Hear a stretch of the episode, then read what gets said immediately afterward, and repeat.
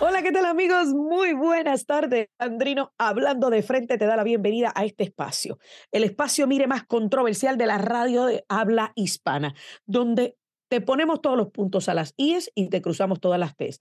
En el programa que pone a algunos a correr y a otros a temblar porque llegó la reina, la diva, la caballota, la que dice las cosas de frente, sin miedo a represalias ni pelos en la lengua. Pero bueno, Señores, usted sabe que cuando yo llego, tiembla, tiembla todo, porque no hay quien se salve de mi opinión. Oíste, Miriam Minions, porque es mi opinión, a la que tengo derecho según la Constitución, aunque a ustedes no les guste. Pero bueno, vamos entonces hoy a comenzar hablando de la socialista de cartón más reconocida de todo Estados Unidos. Y me refiero nada más y nada menos que a la puertorriqueña, bueno, ella dice ser puertorriqueña, pero en realidad los padres de ella son puertorriqueños, ella es gringa. Eh, bueno, ella nació en Nueva York. Eh, Alexandria Ocasio Cortés, congresista del Distrito 14 de la ciudad de Nueva York. Que, si usted bien recuerda, cuando ella ganó su primer este, eh, término, allá el Congreso hace unos tres años, cuatro años atrás, básicamente lo hizo hablando de que pues, es que prometiendo, ya usted sabe, Villas y Castilla, como suelen hacer los socialistas. Pero no solamente eso, sino que después eh, estuvo haciendo un montón de vídeos en Instagram y en YouTube y en, eh, no en YouTube, no, en Twitter, sobre el alto costo de Washington DC, de que su salario de 174 mil dólares no le daba para pagar un apartamento en Washington DC. Sí, señores, esto es real, estos videos existen, usted puede ir y buscarlos, usted no me tiene que creer a mí. Pues ahora Resulta que la misma, que dicho sea de paso, recientemente habló de, de querer prohibir las estufas de gas, algo que está seriamente siendo considerado en el estado de Nueva York, para que usted lo sepa. Que la otra socialista que tienen como, como gobernadora, de seguro lo va a firmar, están tratando de prohibir las estufas de gas. Sí, pues ese fue el invento más reciente de Alexandria Ocasio Cortés, de que hay muchas minorías se crían en estos apartamentos con estufas de gas y eso provoca el asma. Mira, tonteja, yo he usado estufas de gas prácticamente toda la vida porque me, parece más fácil cocinar con estufas de gas que con estufas eh, eléctricas. Y yo estoy lo más bien. A mí me causa más alergia y más asma todos los químicos, los químicos que ustedes le permiten a muchos de estos, eh, estas industrias impulsar y empujar, que lo que me da una estufa de gas. Pero eso es otro tema para otro día. Vamos entonces a hablar de que ahora Alexandria Ocasio Cortés está defendiendo TikTok.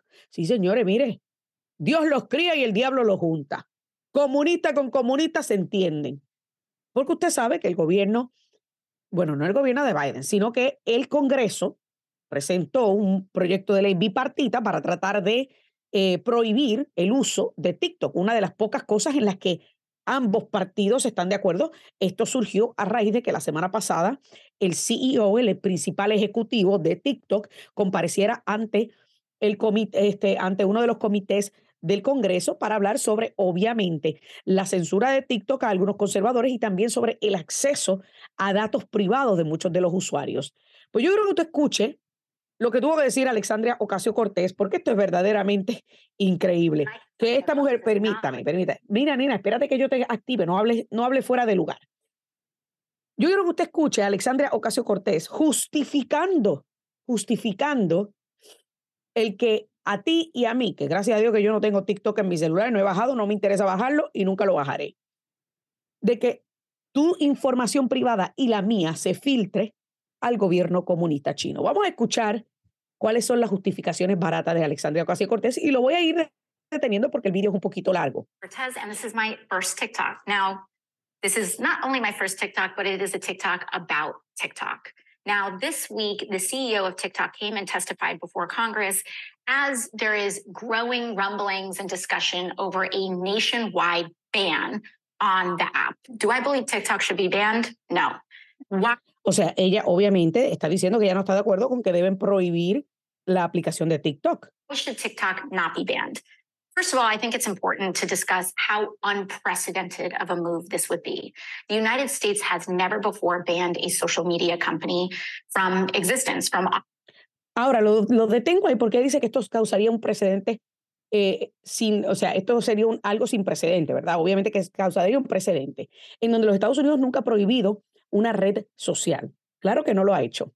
No ha prohibido una red social, pero ha prohibido individuos dentro de redes sociales. Sí, Miriam Minions, lo dije y lo, repetí, lo repetiré y lo sostengo. Si no, si no han leído los media, los Twitter files, vayan y léanlos nuevamente para que se enteren de todos los ciudadanos americanos que fueron censurados en Twitter gracias al empuje, el impulso del Partido Demócrata y del régimen de Biden. Pero vamos a seguir escuchando. In our borders. And this is an app that has over 150 million Americans on it. Some of the arguments about banning TikTok have come in with respect to uh, discussions around Chinese surveillance and utilization of, of, data that is tracked and the enormous amount of tracking uh, on US citizens that and data that is harvested by TikTok. And they say because of this egregious amount of data harvesting, we should ban this app. However, that doesn't really address the core of the issue, which is the fact that major social media companies are allowed to collect troves of deeply personal data about you that you don't know about without really any significant regulation whatsoever. In Y, ahí lo detengo porque por, ella obviamente que dice que eso no va a resolver el problema, porque el problema está en que Estados Unidos no tiene una ley para prohibir que estas compañías tengan acceso a la información privada, a los datos privados de ciudadanos americanos. Entonces ahí ella luego pasa a hablar sobre la Unión Europea y teniendo todas estas reglas y estas regulaciones. Señores, pues claro, porque la, Unión Europea es bien socialista, son izquierdistas, son controladores, son impositivos. No olvidemos que hasta prácticamente el otro día tenía mandato de, de vacuna y mandato de mascarilla, pero eso es otro tema. Pero que ella venga, porque esto, esto le demuestra a usted la hipocresía rampante de la izquierda, no solamente en este país, sino a nivel global. Alexandre Ocasio Cortés, eh, en vez de prohibir acceso a nuestra información privada como ciudadanos americanos a un gobierno opositor, a un gobierno comunista que constantemente ha sido acusado de violar derechos humanos de su propia gente, derechos civiles y derechos humanos de su propia gente, usted me va a venir a decir a mí que ella está más preocupada porque prohíban la entrada de esta compañía a que prácticamente el hecho de que no se ha regulado a la compañía. Mire, a mí no me importa regular a ninguna compañía de ningún enemigo. Yo prefiero que no tengan acceso a mi información. Pero así son los izquierdistas. Se preocupan más por los derechos de una compañía que no es nuestra, de una compañía que es de un país adversario, de una compañía de un país que constantemente está violando los derechos humanos y civiles de su propia gente y que le importa un pepino los derechos humanos y civiles tuyos y míos, ella está más preocupada por los derechos de esa compañía y por, ay, vamos a regularla, en vez de prohibirle una vez y por todas el acceso aquí en los Estados Unidos, que eso sí repercutiría en una protección de tu privacidad y la mía. Pero a la hora de la verdad, eso demuestra nuevamente que la izquierda, a fin de cuentas, no le importas tú. A la izquierda, a fin de cuentas, no le importan tus derechos. Ellos únicamente le importa el control. Porque a eso es que se define esto.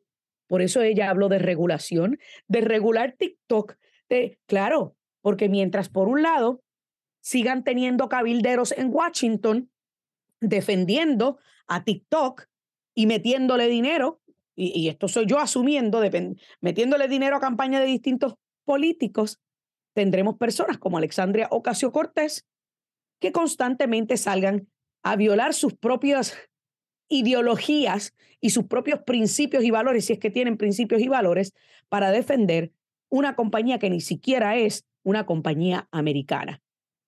Porque es que así es la izquierda. Jamás pienses que estos falsos Robin Hood son los que verdaderamente le interesa defenderte a ti, defender tus derechos y defender tu privacidad como ciudadano americano. Estos falsos Robin Hood son de los que crean el problema para luego venderte la solución o la salvación.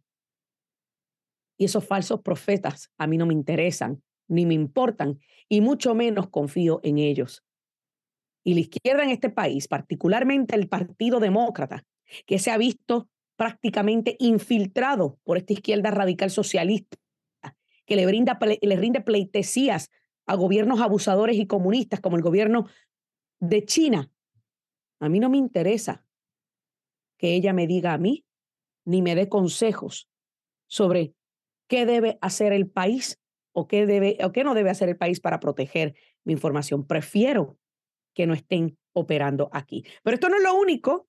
Esto no es lo único detrás de Alexandria Ocasio Cortés y el caucus congresional hispano, además del el caucus congresional, el Instituto del Caucus Congresional Hispano, porque más adelante tenemos aquí a Jorge Bonilla para que pueda abundar un poquito más sobre el dinero que está recibiendo este instituto y en qué repercute este dinero, señores, y el por qué Alexandria Ocasio Cortés simplemente queda como una hipócrita más que a quien tú ni yo le importamos. Tengo que hacer mi primera pausa. No se mueva, que ya volvemos con más. Dani Alexandrino hablando de frente aquí a través de Americano Media. Amigos, continuamos aquí. Dani Alexandrino hablando de frente a través de Americano Media. Y bueno, para mí es un gran honor y placer contar con la presencia de mi distinguido invitado, que muchos de ustedes ya conocen. Y se trata nada más y nada menos que del director de MRC Latino, Jorge Bonilla. Jorge, buenas tardes, bienvenido. Muy buenas tardes, Dania. Saludos. Eh, como siempre, muchísimas gracias por, por la invitación y por eso de distinguido. Eso me, me, me recordó de pronto a, a Mr. Blue para los que nos escuchan desde de, de, Puerto Rico que, que recuerdan eso. sí, sí, definitivamente. Pero bueno, eh, siempre, siempre personas como tú eh, merecen el título, Jorge. Pero vamos, vamos a hablar acerca de un tema. Mira, yo creo que este es uno de los temas favoritos de nosotros, ¿verdad? cuando yo menciono a la socialista de cartón, todo el mundo automáticamente sabe de quién yo estoy hablando. Ay, Dios mío. Alexandria Ocasio Cortés, la socialista de cartón número uno de los Estados Unidos, eh, pues porque no, no, ella se quejó de la renta en Washington, D.C., ella se quejó, se ha quejado de todo, se ha quejado de las estufas de gas, se ha quejado de todo, pero bastante billete que ella eh, ha generado con su socialismo de redes sociales. pero algo que muchas personas no están hablando, Jorge, es que ella también pertenece al caucus congresional hispano, que todos sabemos que prácticamente le podemos llamar el caucus comunista hispano del Congreso, porque pues no, ahí no hay ni un solo conservador, son todos eh, prácticamente de izquierda. Y una de las cosas que, que estuve leyendo es que ByteDance recientemente le otorgó al, al caucus, bueno, al Instituto del Caucus Congresional Hispano, sí. 150 mil dólares. Mm. Es clase socialista, ¿verdad? el eh, socialismo, eh, eh, qué bueno, qué rico es el socialismo con billete ajeno y con billete chino. Oye, oye, oye, espérate, espérate, espérate. Pero es que, ese, es que ese es uno de los modus operandi de ellos, gastar el billete de los demás, no el de ellos. No el de ellos. Pero ¿por qué nadie está hablando de esto? Primero que todo, vamos a hablar, ¿qué es ByteDance? Para los amigos hispanos para adelante que nos escuchan y que no entienden qué es ByteDance y cuál es la importancia de este dinero. Este es, el, este es el contexto más importante de toda esta historia, Dania, porque ByteDance es una empresa china, es una empresa tecnológica, pero está basada en China y todas las empresas que están basadas en China para poder operar tienen que estar bajo el control y someterse a las reglas del gobierno del Partido Comunista Chino. Entonces, lo que sucede con las tecnológicas chinas es que le tienen que dar al gobierno obligatoriamente por ley china, le tienen que dar un backdoor a, para que el gobierno tenga acceso a todos sus programas. O sea, decir, acceso por la puerta de la cocina. Por la acceso por la puerta de la cocina. El gobierno tiene que poder acceder, para, porque acuérdate que China tiene un régimen bien estricto de censura, de control social, Correcto. de crédito social. Y como ellos hacen es que ellos, ellos pues tienen que poder acceder a, a información de usuarios información de los clientes. Entonces, en, en, Estados Unidos, eh, el, el, software opera de igual manera. Y los términos de usuario son, son una locura. El, el, que se mete a TikTok y agarra un TikTok, tú le estás, cuando tú ves los términos, tú le estás dando a ByteDance acceso a la cámara, acceso al teclado, acceso al micrófono, acceso a tu historial de keystrokes, es decir, acceso a tus contraseñas, a tu, a tu historial de internet, o sea que si tú, eh, a tus aplicaciones, o sea que si tú te metes en una aplicación bancaria y metiste tu contraseña, ByteDance lo ve y el gobierno chino tiene acceso a eso. Mira para allá. O sea que eso es una invasión a la privacidad eh, prácticamente nivel, nivel high. Íntimo, sí.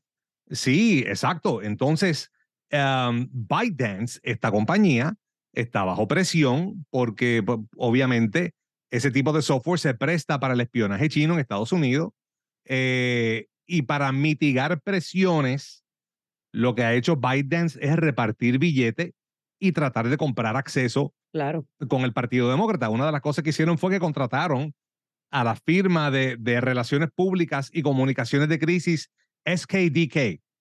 SKDK está encabezado por Anita Dunn, quien fue directora de comunicaciones de la Casa Blanca de Barack Obama. ¿Cómo? Ah, ¿y cómo, lo hacen? No sé. ¿Cuál es el negocio? Sepa usted. Ellos contrataron a SKDK para manejarle las comunicaciones de estas vistas congresionales, para manejar toda esta campaña de relaciones públicas. Por eso que tú ves en otros medios sociales, tú ves anuncios de, de ByteDance. Por eso que tú ves esta narrativa, 150 millones de usuarios, todos estos influencers, todos estos pequeños negocios. Mira, a mí me importa un forro que hayan 150 millones de usuarios. Claro, claro. Esto es un software de, espionaje chino. De espionaje, claro, claro. Y punto. Y, y, lo que sucede es que además contrataron esta firma que está súper enchufada con la casa, que by the way, eh, Biden contrató a SKDK recientemente para, para manejarle las comunicaciones o sea que aquí hay toda una confluencia y además de eso, eh, como Biden se está repartiendo bacalao por donde quiera, le dieron 150 mil dólares al Instituto del Caucus Congresional Hispano que hemos llamado, Dani, en otras ocasiones el Caucus de la Censura, porque este es el mismo grupo de congresistas que, que ha ido detrás oye, de Oye, espérate, espérate, esto es lo que yo escucho, esto es lo que yo escucho. Eso es lo que me viene a mente, Jorge. Escándalo. Rafael está cantando ahora mismo. Escándalo, es un Ay, Dios mío. Entonces, eh, el, el, acuérdate, Darren Soto es parte del Caucus Congresional Hispano. Sí, eh, todo esto está entrelazado. Entonces, es curioso que quieren, por un lado, censurarnos este a nosotros. Quiere, censurarnos a nosotros. Pero nos desnudan por otro lado. Pero exacto, pero entonces abren la puerta para, para que el espionaje chino entre por otro lado. Entonces, ellos sí, ellos sí bajó TikTok a su teléfono, hizo este video. Si, si ven el TikTok donde ellos sí defiende a TikTok, abrazo partido. Aquí, aquí, lo tengo, aquí lo tengo, aquí lo tengo. Vamos a escuchar un poquito. Data about you that you don't know about without really any significant regulation whatsoever. In fact, the United States is one of the only developed nations in the world that has no significant data or privacy protection laws on the books. The EU, for example, has something known as o sea, que ella está justificando que como aquí no tenemos ningún tipo de protección de data, pues que se chave, que nos sigan invadiendo. Eh, está dando media solución, porque ella lo que hace, lo que hace es que quiere distraer, entonces quiere tirarle el tollazo a TikTok y decir, pues dejemos que TikTok permanezca en Estados Unidos, pero impóngase entonces una ley, hágase una, ley, como la ley europea, que es el estándar de, protección de datos privados, el GDPR, la ley europea, eh, hágase una ley similar a esa y manténgase a TikTok para proteger los datos. Es media solución. Eh, pero es como lavarse, bañarse, lavarse la cara y quizás no lavarse el resto del cuerpo. Hay que hacer las dos cosas. Y, no dije lo que realmente estoy pensando. gracias por, por, crearme esa imagen en la cabeza. Soy un conservador decente. Mi madre está escuchando este programa ahora mismo, así que tengo que tener cuidado. Saludos a tu santa madre, sí, sí, sí. Pero, sabemos que ella siempre nos escucha. Sí, pero hay, hay, que, hay que hacer las dos cosas. Hay que hacer el GDPR y hay que eliminar a TikTok igual. Claro, no, estamos completamente de acuerdo. Pero yo quiero rapidito porque me quedan menos de tres minutos, Jorge, porque obviamente todos conocemos cuáles son las acciones del caucus comunista hispano, porque así es como yo le llamo, yo olvídate del caucus congresional hispano. Pero el instituto, ¿qué pito toca en este, en este concierto? Es, es básicamente una, mira, hay muchas formas de, de, de mover billetes okay. en Washington DC. Entonces tienes el caucus y tú tienes organizaciones de influencia, tú tienes brazos de campaña, tú tienes PACs, tú tienes todas estas cosas. Esto es como un PAC. Tú tienes C3. por cuanto aceptaron este dinero, yo tengo que verificar eh, de, por dónde es, que, cuál es el mecanismo de ellos de aceptar dinero. si es una C3 o si es una C4. Eh, pero lo cierto es que están en posición, hay que cuestionarles el hecho de que aceptaron este dinero foráneo de una empresa foránea del, del partido, como son 150 mil dólares. Eso, con eso tú compras influencia, con eso tú compras eh, tiempo digital, tiempo en Facebook para hacer campañas. Entonces es, es un gasto es un gasto altamente eh, eh, cuestionable, altamente, pero altamente cuestionable. Sin duda alguna, y yo estoy completamente de acuerdo contigo. O sea, cualquier dinero que se preste para comprar influencias y para darle acceso a nuestros enemigos eh, a la información privada de los ciudadanos americanos, para mí es un absurdo. Esto demuestra, Jorge, ya me queda como un minuto y, eh, y medio, demuestra la hipocresía nuevamente de la izquierda, eh, del Partido Demócrata y de sus intentos fatulos y fallidos de indignarse de manera selectiva. Dania, una, verifiqué aquí, es un 501c3. O sea que es un non-profit. Es un non-profit y una vez más hablamos de cómo, y esto es otro subtema que, hemos, que se ha hablado mucho en este espacio, eh, sobre cómo la injerencia indebida de las non-profits políticas en nuestros procesos políticos, en nuestros procesos electorales. Y ahora aquí tú tienes una non-profit política tomando dinero corporativo de una empresa que está ligada al gobierno comunista chino. Comunista chino. Una non-profit que quiere ingerir en la vida eh, política de la comunidad hispana en Estados Unidos. Y ese es el verdadero descaro que se esté haciendo esto y que AOC se esté prestando para esta patraña. Oye, Jorge, esto es un tema que piqui se extiende. De seguro tú y yo vamos a darle seguimiento porque hasta el momento yo no he visto esto ni en Univisión, ni en Telemundo, ni en ninguna de la prensa propagandista del Partido Demócrata. Así que te agradezco. Vamos a seguir indagando, vamos a seguir buscando porque ya se me acabó el tiempo aquí en este segmento, porque ya tú sabes que el tiempo apremia en la radio. Amigos, ahí escucharon a Jorge Bonilla, director de MRC Latino. Jorge, muchísimas gracias y nos vamos con este escándalo de Rafael. Gracias, Daria. gracias a ti. Ustedes no se muevan que ya volvemos con más aquí Dani Alexandrino, hablando de frente a través de Americano Media. Amigos, continuamos aquí. Dani Alexandrino hablando de frente a través de Americano Media. Bueno, vamos entonces rapidito a comenzar con otro tema que tiene que ver sobre los abusos del gobierno. En este caso, de una de las agencias de gobierno, que usted sabe que yo le he dicho que esta, esta agencia ha sido utilizada por esta administración y el Partido Demócrata como su testaferro. No solamente en los pasados dos años, sino en los últimos, yo diría que seis años, porque el FBI también se prestó para el espionaje indebido de varios miembros de la campaña de Donald Trump.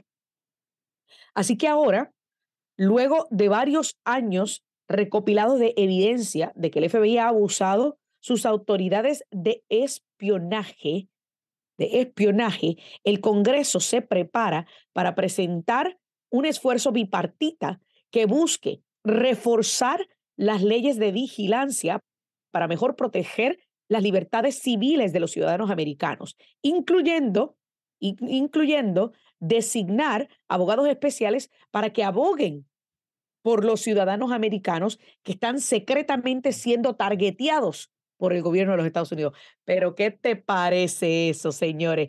Un consenso al fin en este, este gobierno. ¿Por qué?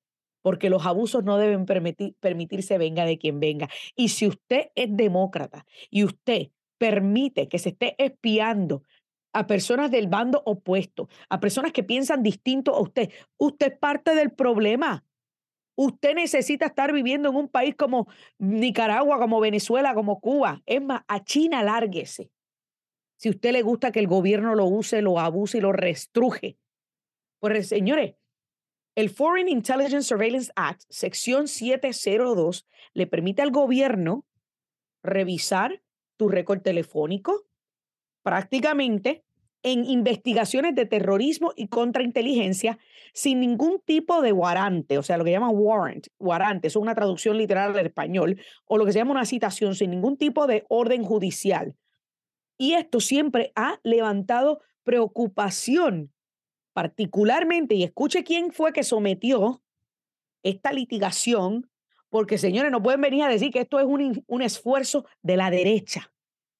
Quien sometió la litigación eh, inicial de este abuso fue el American Civil Liberties Union, la ACLU, una organización sin fines de lucro que acostumbra a impulsar agendas de izquierda, quienes hace unos años atrás iniciaron una litigación para continuar mire, buscando a través de todas estas citaciones y estas órdenes judiciales del FISA, de la Corte FISA, que es la que otorga este, eh, estos, estos, eh, estas citaciones o estos derechos para espiar, que prácticamente targetearon injustamente e ilegalmente a uno de los, eh, de los ah, asistentes y asesores de campaña de Donald Trump, a Carter Page, un hombre que había sido no solamente un héroe nacional que le sirvió a la patria, sino que también en ese momento estaba sirviendo, y el gobierno de los Estados Unidos lo sabía, como un informante para la CIA. Ah, pero se hicieron de la vista larga el FBI. Y sabiendo toda la información de que Carter Page le estaba, estaba trabajando para el gobierno de los Estados Unidos, como quiera lo espiaron y lo acusaron injustamente. ¿Se acuerdan de la patraña y la mentira del Russian Collusion? Bueno, yo creo que usted escuche un poquito de este intercambio que tuvieron John Solomon, el director ejecutivo del medio Just News, y Amanda Head, hablando sobre básicamente el intento de algunos congresistas de poder buscar la manera de mejor proteger a los ciudadanos americanos. Vamos a escuchar. um, the renewing of or possibly changes to Section 702 of FISA. You know, the American people have been told that it's great for protecting them against ransomware, uh, spy recruitment. It contributed to the killing of Al Qaeda leader al Zawahiri. But the ugly side of that is that even though there are legal guardrails, um, it's meant to be for surveillance of non American citizens outside the country. But if they're communicating with someone here in our country, they get scooped up in that dragnet. So I guess my my question to you is, what do you see for the future of its renewal? Yeah, so I I, I think that we do need 702. I think that you will see changes made to it. Uh, certainly, you you did a pretty good job of discussing the guardrails that are there for those of us who have constitutional rights as U.S. citizens. And unfortunately, there have been some people that have leaped those guardrails, for lack of better terminology, and there have got to be consequences for those people who, who are entrusted with if you are entrusted with the ability to uh, query that information and you abuse that, then there have to be consequences uh, for the people that abuse that. So that's one of the things that I think you'll see us address is that, uh, you know, who's doing the queries, who's being queried, uh, and uh, and who should actually have that authority and sign off on it. Ahí está. O sea que si tú eres una persona que está abusando estos derechos de espionaje mediante esta ley, que es la 702, el Surveillance and Espionage Act, este Surveillance Intelligence Act, lo que es el FISA, que fue lo que se utilizó para obtener una orden judicial para espiar a Carter Page durante la indagación eh, y la patraña del el Russian Collusion, que dicho sea de paso, fue iniciada esa investigación a raíz de una mentira y una patraña iniciada, pagada y propiciada por Michael Sussman, abogado de la campaña de Hillary Clinton. Ya hemos hablado de eso en repetidas ocasiones, así que no lo voy a seguir repitiendo. Pero, ¿qué es lo que dice el que se tiene que hacer? Mire, se tiene que buscar la manera de que aquellos que usen y abusen de esta, eh, eh, de esta sección de el Foreign Intelligence Surveillance Act, lo que es los poderes de la 702, básicamente deben pagar las consecuencias y, y, debemos extender protecciones a ciudadanos americanos como por ejemplo, y él no lo mencionó, pero lo estoy mencionando yo, el caso de Carter Page, a quien se le violaron todos sus derechos constitucionales y a sabiendas de que estaba trabajando para el gobierno de los Estados Unidos, el FBI fue y solicitó una orden judicial para espiar a Carter Page en varias ocasiones, el, un FISA order. Señores, si esto a usted no le preocupa, de que el FBI, una de nuestras agencias de ley y orden, esté siendo utilizada constantemente para perseguir a oposición política, usted entonces parte del problema que tenemos en esta nación. Usted no merece vivir en libertad. Usted no merece estar aquí aprovechándose de todas las libertades por las cuales mis hermanos, mi papá y mi abuelo estuvieron dispuestos a morir al, al brindar servicio militar al gobierno de los Estados Unidos porque precisamente somos la nación de la libertad gracias al sacrificio de los honorables y de los bravos, de los valientes, como los hombres en mi familia. Porque tú y yo no estuviéramos hoy día hablando, criticando al gobierno de Biden, criticando a Donald Trump, aquellos de ustedes que viven soñando y, y, y, hablando constantemente de Donald Trump, no tuvieran la oportunidad de hacerlo si no fuera porque vivimos en una nación que protege esas libertades. Porque en países como China, usted no, Dios libre que usted critica al gobierno comunista china, chino.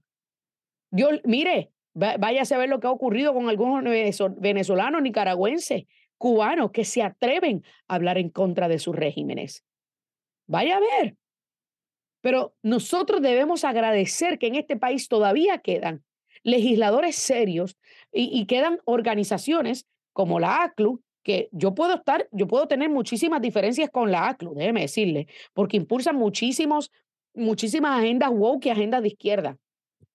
Pero como lo dice su nombre, American Civil Liberties Union, fue una unión creada con la intención de que se protejan los derechos y las libertades individuales y civiles de cada ciudadano americano, sin importar de qué pata cojean políticamente. Así que a mí me parece excelente que se esté considerando algún tipo de enmienda y refuerzo a esta ley para que puedan extender esas protecciones a personas como tú y como yo, que pensamos distinto, que nos atrevemos a decir las cosas de manera este, abierta y libre, como nos otorga ese derecho la Constitución de los Estados Unidos, y que nos protejan de persecución política. Porque de otra manera, como le he dicho en otras ocasiones, Estados Unidos no tiene nada que criticarle a las repúblicas bananeras y a los países tercermundistas, porque lamentablemente con todo esto que hemos estado viendo ocurrir los pasados años, desde el uso de las autoridades de agencias de ley y orden de agencias federales a este, para, para perseguir a adversarios políticos, hasta el punto de obligar y pedir y, usar a redes sociales y a, y a, la prensa propagandista para también censurar y perseguir a adversarios políticos. Estados Unidos no tiene nada que criticarle a países como Nicaragua, como Venezuela, como Cuba, porque nos hemos convertido exactamente en la República Bananera que tanto hemos supuestamente ayudado a luchar a combatir. Pero no, pero no, no, no somos mejor que ellos, porque con todo lo que ha hecho el Partido Demócrata, con todo lo que han hecho estas agencias politiqueras baratas contra ciudadanos americanos que piensan y opinan distinto, nos hace equitativos, nos hace iguales a esas repúblicas que tú y yo dejamos atrás. Bueno, al menos muchos de ustedes, porque yo no, no, no vengo de una república pero de, sí vengo de una isla también plagada de corrupción. Señores, no se muevan, tengo que hacer otra pausa y ya regresamos con la recta final del programa. Amigos, continuamos aquí, Dani Alexandrino, hablando de frente ya en la recta final del programa y vamos a hablar de un tema que usted sabe que es uno de esos temas que a mí me apasiona. Y es el tema de la protección de nuestros menores de edad, de toda esta agenda progresista woke, de esta agenda LGBTQHIJK, y de esta sexualización de los menores de edad. Y es que resulta que el fiscal general del estado de Missouri, Andrew Bailey, acaba de crear una línea caliente, no señores, no es una línea caliente de la que usted quizás se está imaginando, cálmese, cálmese. Estamos hablando de una línea libre, gratuita, para que los ciudadanos residentes en Missouri puedan reportar casos de abusos de menores que están siendo sujetos a intervenciones médicas de transición de género. Un aplauso, un aplauso, un aplauso. Yo sé que esto le va a molestar a Miriam Minions porque estoy aplaudiendo la protección de menores de edad. Sí, mire, tal y como usted puede llamar eh, para reportar abuso infantil, eh, esto va a ser algo similar, en donde ahora el abuso de menores repercute en todo aquel padre, maestro, médico que está violando las leyes estatales que buscan transicionar a niños antes de la edad adecuada. Y ahora yo lo que le pregunto a todo el mundo que me está escuchando es lo siguiente, porque todavía es la hora que he visto muchos demócratas defendiendo el Partido Demócrata diciendo, no, no, es que el Partido Demócrata no defiende eso. Claro que lo defiende. Si la semana pasada el subsecretario de Salud de los Estados Unidos, Rachel Levine, un hombre que fue hombre por más de cincuenta y pico años, luego se cortó el winino, y dijo que era mujer y quería vivir como mujer, estuvo hablando de que hay que proteger a estos menores que quieren transicionar. Y el Departamento de Defensa de los Estados Unidos, los médicos del Departamento de Defensa la semana pasada, también hablaron de que un niño a los siete años tiene la capacidad intelectual y, y la madurez para transicionar de género. Sí, señores, esta es la administración pervertida de Joe Biden.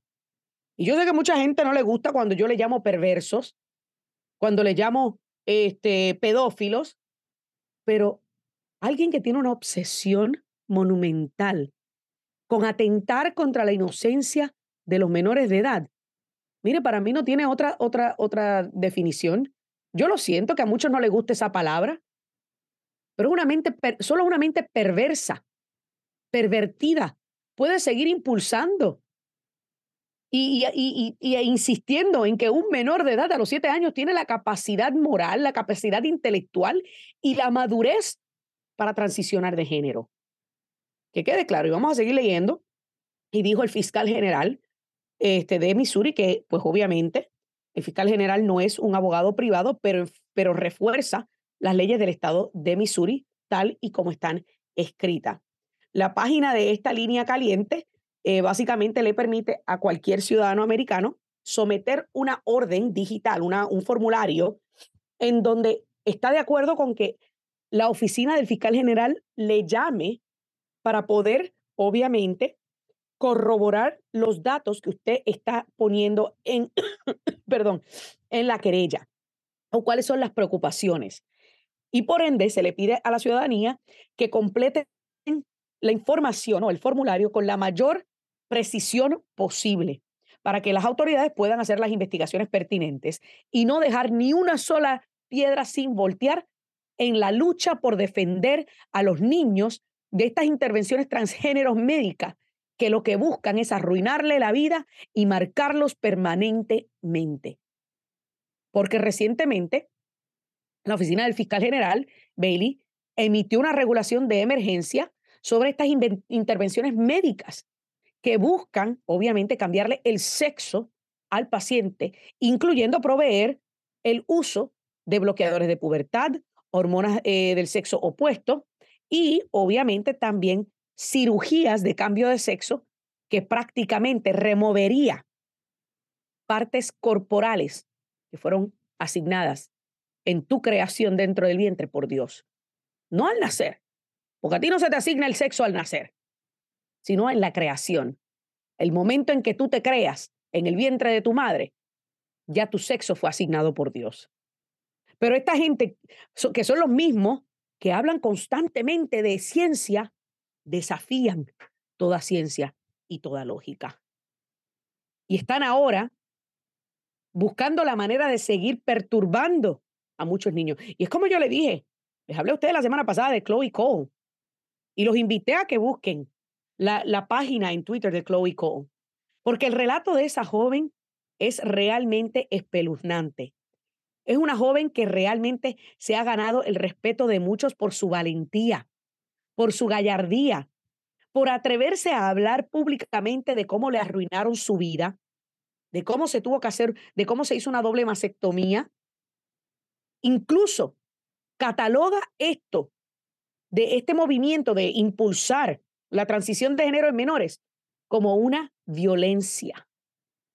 Y también hace lo mismo catalogando a aquellos que constantemente critican a las mujeres, que defendemos el rol de las mujeres en la sociedad y que no queremos que un hombre que nació hombre y luego se cortó el winino venga a usurpar el lugar de una mujer, catalogó eso como violencia en contra de la mujer, que únicamente está, sus raíces están sembradas en los celos extremos, en la envidia extrema.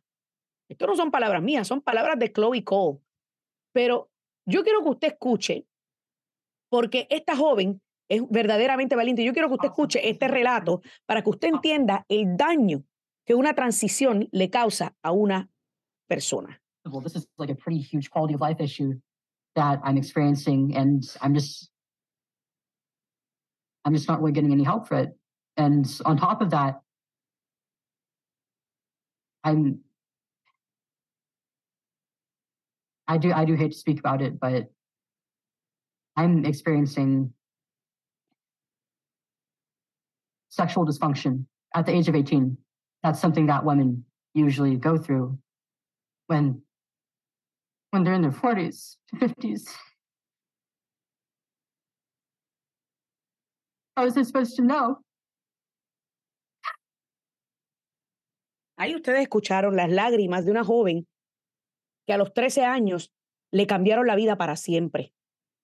Porque un grupo de activistas woke, perturbadores, pervertidos, la convencieron a ella y a sus padres de que este era el proceso adecuado por su inconformidad con el cuerpo. Y se hizo una doble mastectomía, donde le extirparon ambos senos, donde le dieron bloqueadores de pubertad. Y hoy día la voz que tiene es una voz un poco más gruesa y masculina, gracias a esos bloqueadores de pubertad que le evitaron, le prohibieron que ella se desarrollara completamente como mujer, como una joven mujer, una joven linda, muy linda que es. Y prácticamente le dañaron y le arruinaron su vida. Y hoy a los 18 años está experimentando disfunción sexual. Luego de haberse arrepentido de cortarse los senos, de haber ingresado ese proceso de transición, se arrepintió porque no fue, no fue instruida adecuadamente sobre los daños permanentes que esto puede causar, ni ella ni sus padres. Y ahora se ha convertido en una activista full en contra de este movimiento que busca arruinarle la vida a muchos menores de edad. Así que yo tengo que aplaudir al fiscal general de Missouri por extender, por extender estas protecciones y buscar la manera de investigar a aquellos que buscan hacerle daño a los niños. Y mire, y en muchos estados, en Tennessee, en Kentucky, en Iowa, han aprobado, han aprobado leyes que buscan prohibir, prohibir estas operaciones, estas cirugías y estos tratamientos de hormonas en menores de edad. Bravo por aquellos que todavía tienen sentido común, que tienen pensamiento analítico propio y buscan proteger la inocencia de quienes se supone sean el futuro de esta nación. Señores, se me acabó el tiempo aquí en esta edición de Dani Alexandrino hablando de frente. Muchísimas gracias a todos ustedes por siempre decir presente en esta conversación. Recuerda que aquí te ponemos todos los puntos sobre las I, te cruzamos todas las T's y decimos las cosas, mire, de frente y sin pelos en la lengua. Ponemos a unos cuantos a temblar y a otros a correr, porque es que yo soy la reina, la diva, la caballota. Y eso es gracias a cada uno de ustedes por siempre estar dispuestos y apoyando a este programa. Que Dios me los bendiga y hasta la próxima. This podcast is a part of the C Suite Radio Network. For more top business podcasts, visit c-suiteradio.com.